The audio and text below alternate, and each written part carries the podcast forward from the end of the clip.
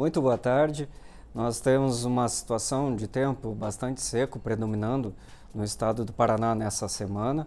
Uma massa de ar mais quente está inibindo a formação de nuvens e tem se mantido bem ensolarado e quente em todas as regiões.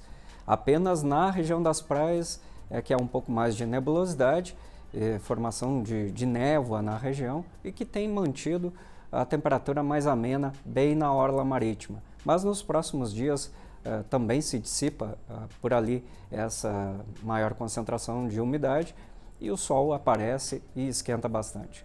E a grande dúvida dos internautas, seguidores do CIMEPAR nas redes sociais, é sobre a chuva no norte paranaense. Quando volta a chover na região?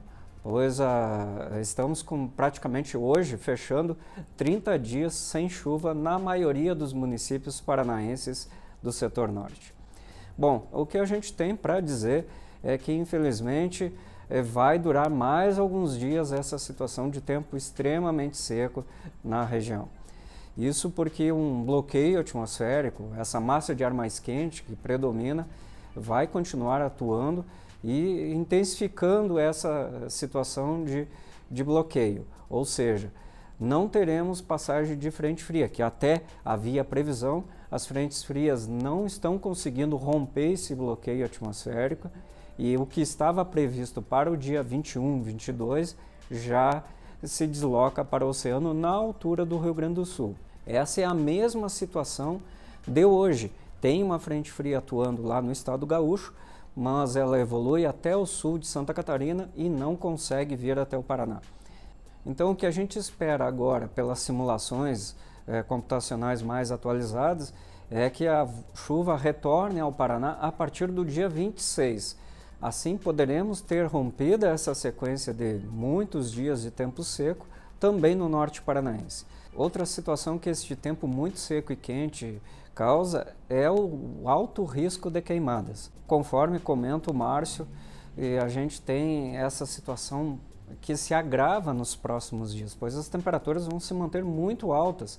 No interior do estado, por exemplo, chegando a 37, 38 graus no noroeste paranaense. Ou seja, teremos uma situação bastante crítica porque a chuva não vem, a vegetação está seca e qualquer fagulha pode provocar um grande incêndio. Portanto, todo cuidado é pouco nesses próximos dias em função desse tempo extremamente seco e com baixa umidade relativa do ar também, que prejudica a população. Bom, outra pergunta para finalizar esse Fale Conosco de hoje é da Viviane. Em Foz do Iguaçu esquentou bastante e tem perigo, se tem perigo de temporais nos próximos dias. Por enquanto ainda não, Viviane. A gente vai continuar com esse, essa massa de ar mais seco atuando, como a gente comentou agora há pouco. Até o dia 26 não tem mudanças de tempo previstas para o Paraná. E aí, a partir do dia 26, 27, aí sim, uma nova frente fria eh, consegue talvez evoluir, romper esse bloqueio, mas aí existe esse perigo. Né? Claro que eh, temporais a gente prevê com 24, 48 horas de antecedência uh, com mais precisão. É uma situação que a gente tem que acompanhar dia após dia, pois os bloqueios atmosféricos eles duram de uma semana até três, quatro semanas. Então a gente vai ter que acompanhar mesmo nos próximos dias.